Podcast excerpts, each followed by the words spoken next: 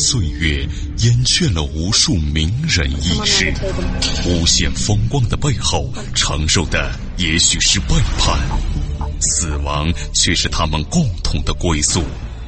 历史长河沉淀了无数未知的人类文明，时光荏苒，当一切变得尘埃落定，谜底悄然揭开。虚幻的高塔瞬间崩塌，纵古今，横万里，石破天惊，惊天大幕。各位听友，大家好，我是卧龙先生。那么这一期的惊天大幕，跟您说一说太平天国致命内乱，杨秀清、韦昌辉被杀始末。那么，如果这段历史有人说，要被做成剧本的话，那就特别有意思了。怎么回事呢？咱们呢，全且给他演绎一回。时间呢是咸丰六年，就是公元一八五七年七月二十六号凌晨时分。地点在太平天国东王杨秀清府。夜黑风高，东王府忽然闯进一伙兵将，见人就杀，逢人就砍。无论是男女老幼，凡是活物带活气儿的。一概不能幸免。然而呢，这不是演戏，也不是编造，这是真实的历史事件。这是完全意义上的血洗屠杀。对于东王杨秀清和他的家眷来说，这是一场在劫难逃的灭顶之灾。咱们呢，先来说一说杨秀清的背景。此人呢，出生在广西桂平县，家里很穷。最早呢，他和西王萧朝贵。跟着南王冯云山加入了拜上帝会。公元一八四八年的时候，冯云山该着倒霉，被抓之后被关在桂平县的监牢里。当时洪秀全呢又在广州，拜上帝会这个组织啊处于群龙无首的状态，这个状态很要命啊，人心呢当时也很乱。那么咱们说乱世的特点就是总能给一些人创造机会。杨秀清呢脑子活。假托天父下凡，站出来稳定大局。那么天父当然是臆想出来的一个神，雷同于上帝。杨秀清呢，把自个儿塑造成了天父附体，那是需要一些勇气的。不像如今花钱消费就是上帝，那不行。那会儿，得先忽悠完自己，再忽悠完别人。于是呢，有了天父，还有天兄萧朝贵和洪秀全配合，假托天兄附体。自此呢，杨秀清、萧朝贵一跃成为太平天国首脑人物。洪秀全呢，以天父之子的身份，被称为天王；冯云山呢为南王，韦昌辉为北王，石达开为义王。就这么着，领导班子就这么确定了。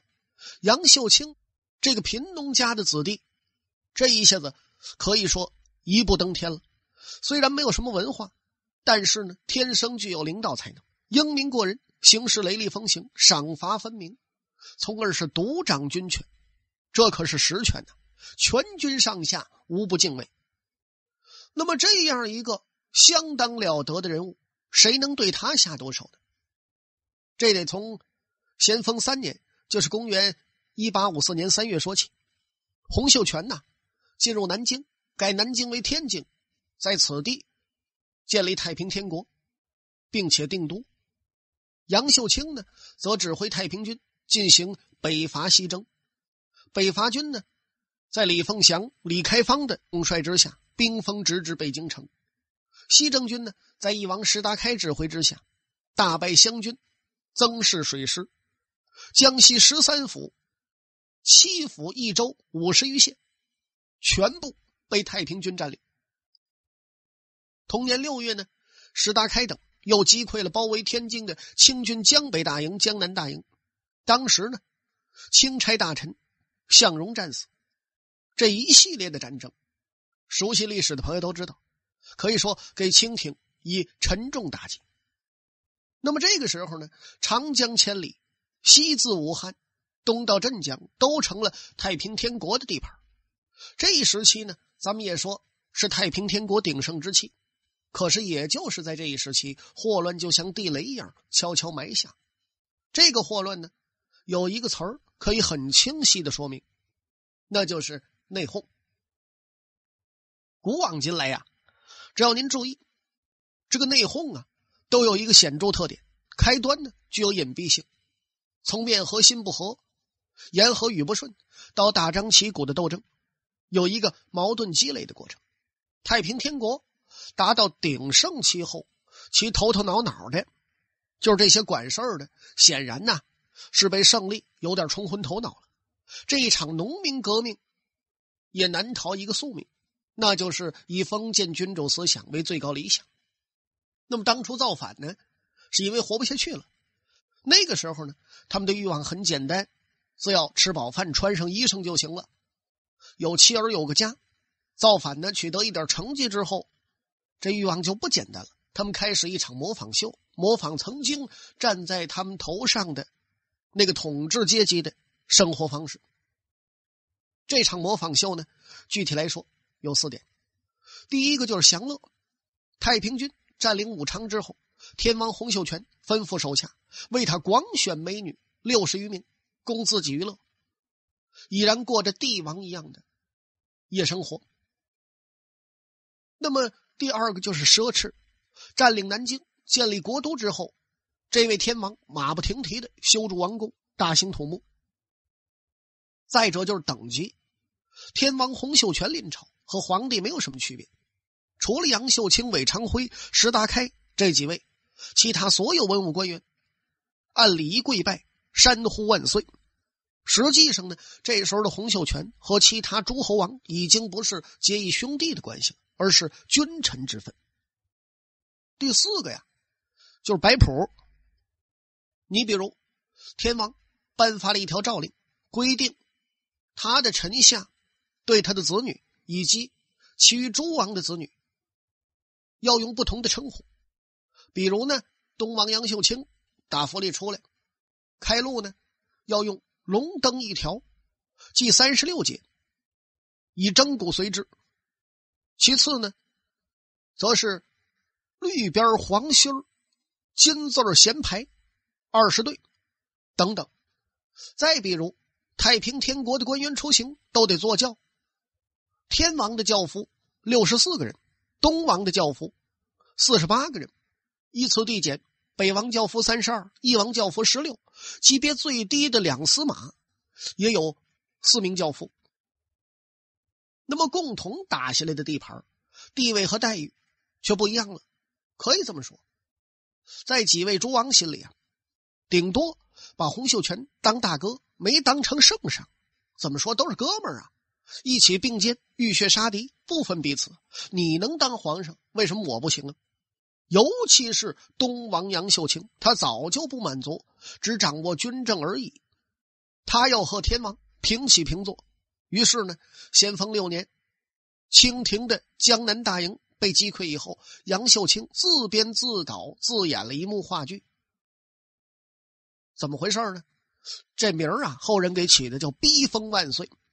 主角呢，男一号杨秀清，男二号洪秀全，一个东王，一个天王。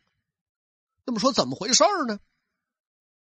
主角杨秀清就说了，在东王府里假托天父下凡，招天王洪秀全赶赴东王府。洪秀全一到呢，两个人见面，立即开始了一段非常精彩的对白。怎么说的呢？东王杨秀清佯装天父。问洪秀全说：“儿啊，你打江山数年，多亏何人呐？”这洪秀全说：“多亏东王。”杨秀清又问了，说：“你既然知道东王功劳如此之大，为何他只做了九千岁呀？”呃，这洪秀全硬着头皮呀，说：“东王打天下，大功盖世，当成万岁。”哦，东王称万岁，那他的世子呢？呃，这东王是万岁，东王世子也是万岁，东王子子孙孙世世代代都是万岁。这杨秀清挺满意，一出逼疯万岁的戏圆满落幕。那么咱们知道，这个太平天国一开始就以拜上帝教为信仰。杨秀清呢，有天赋附身的特殊身价。而天王洪秀全是天父之子，因此呢，洪秀全就得听杨秀清的。为什么呢？杨秀清以天父的身份讲话的时候，太平天国最高领袖，那洪秀全就成他儿子了。儿子听爹训话得下跪呀，那洪秀全呢还真跪。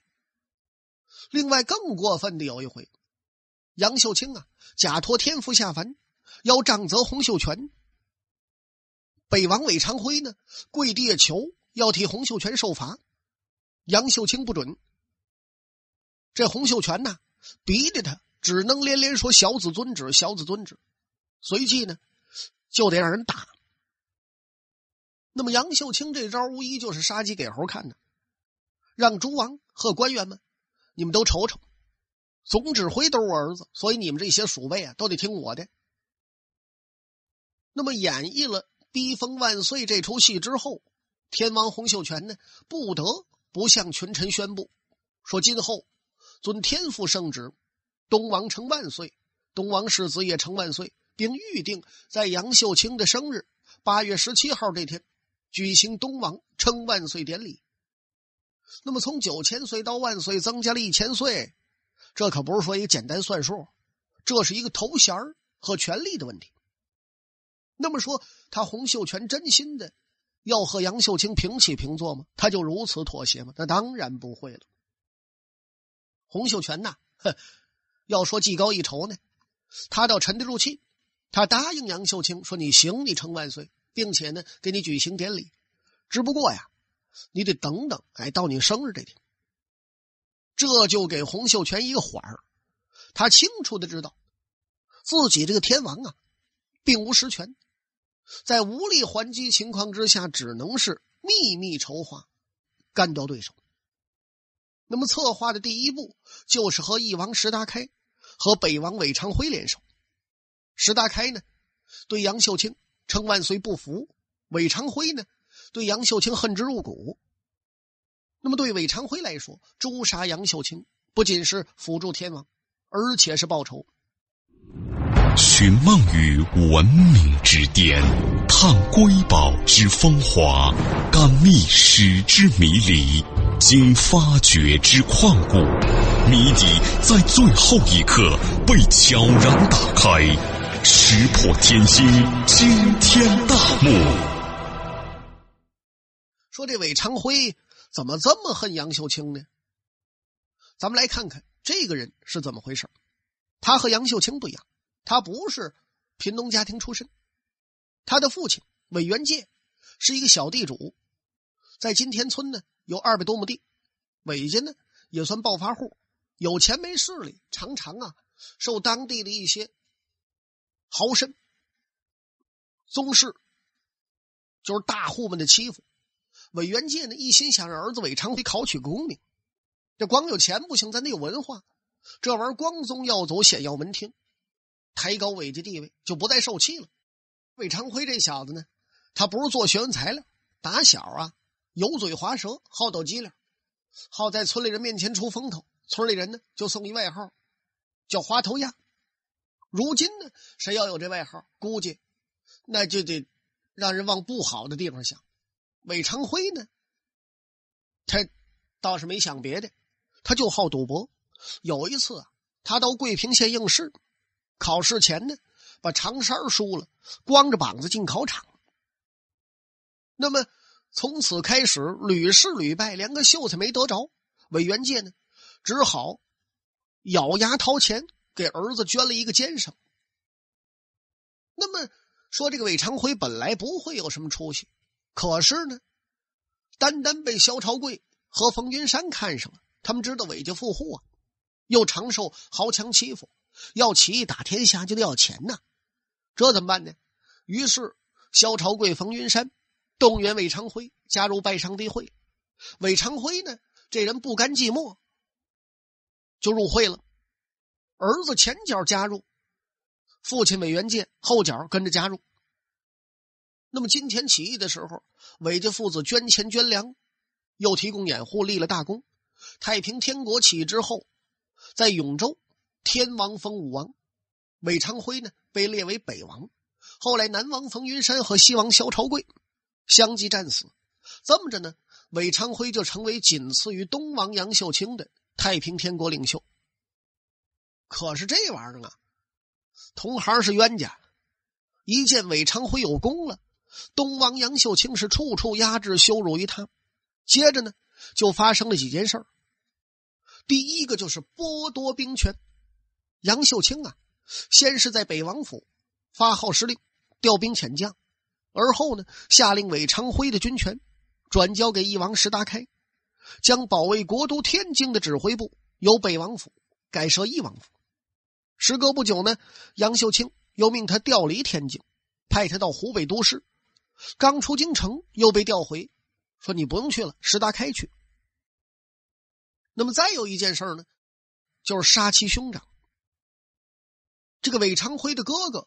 和杨秀清的七兄争夺房屋，发生争执，大舅子杨秀清就特别生气，要杀韦昌辉他哥，而且呢还亲自操刀，要求韦昌辉说你得治罪。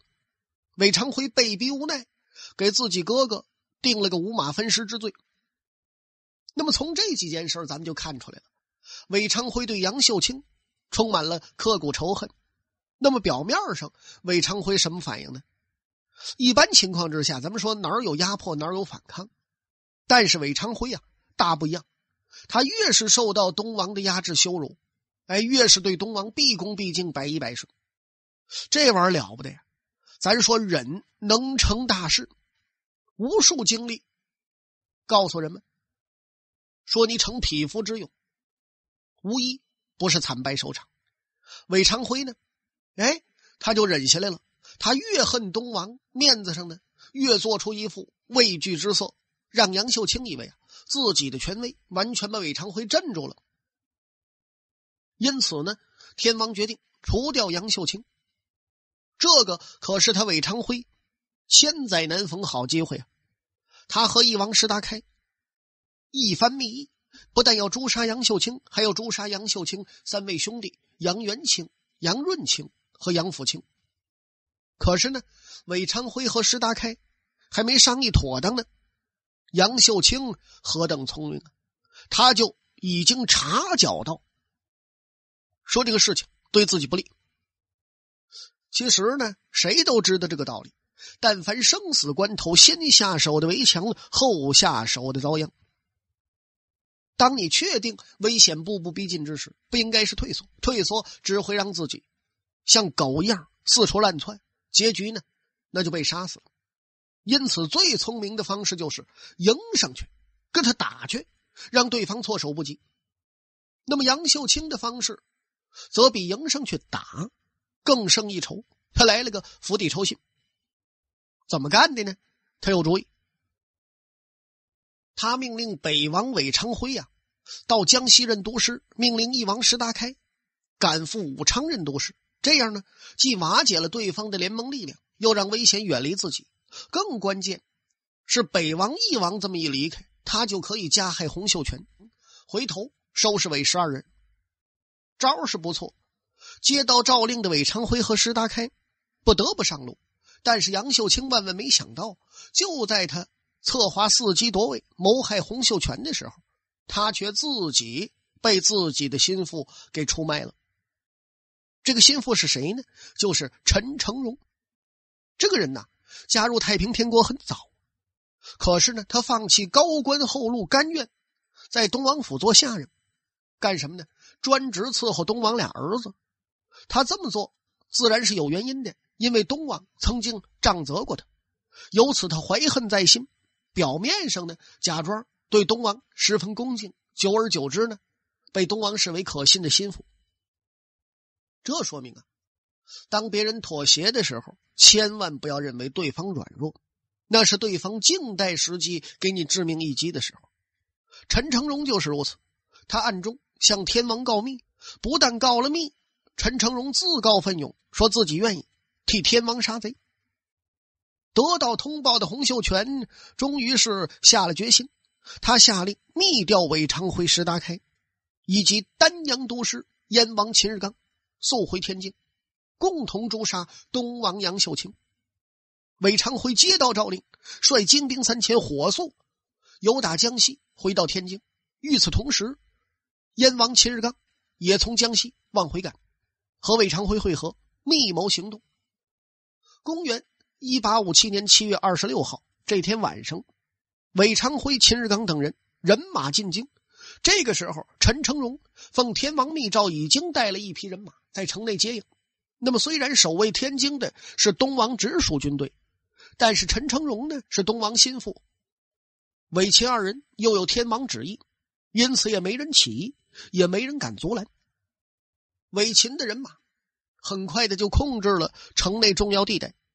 这个时候已是凌晨呐，可怜他杨秀清太大意了，此时还在梦中，即便不在梦中，败局已定，他也难逃一死。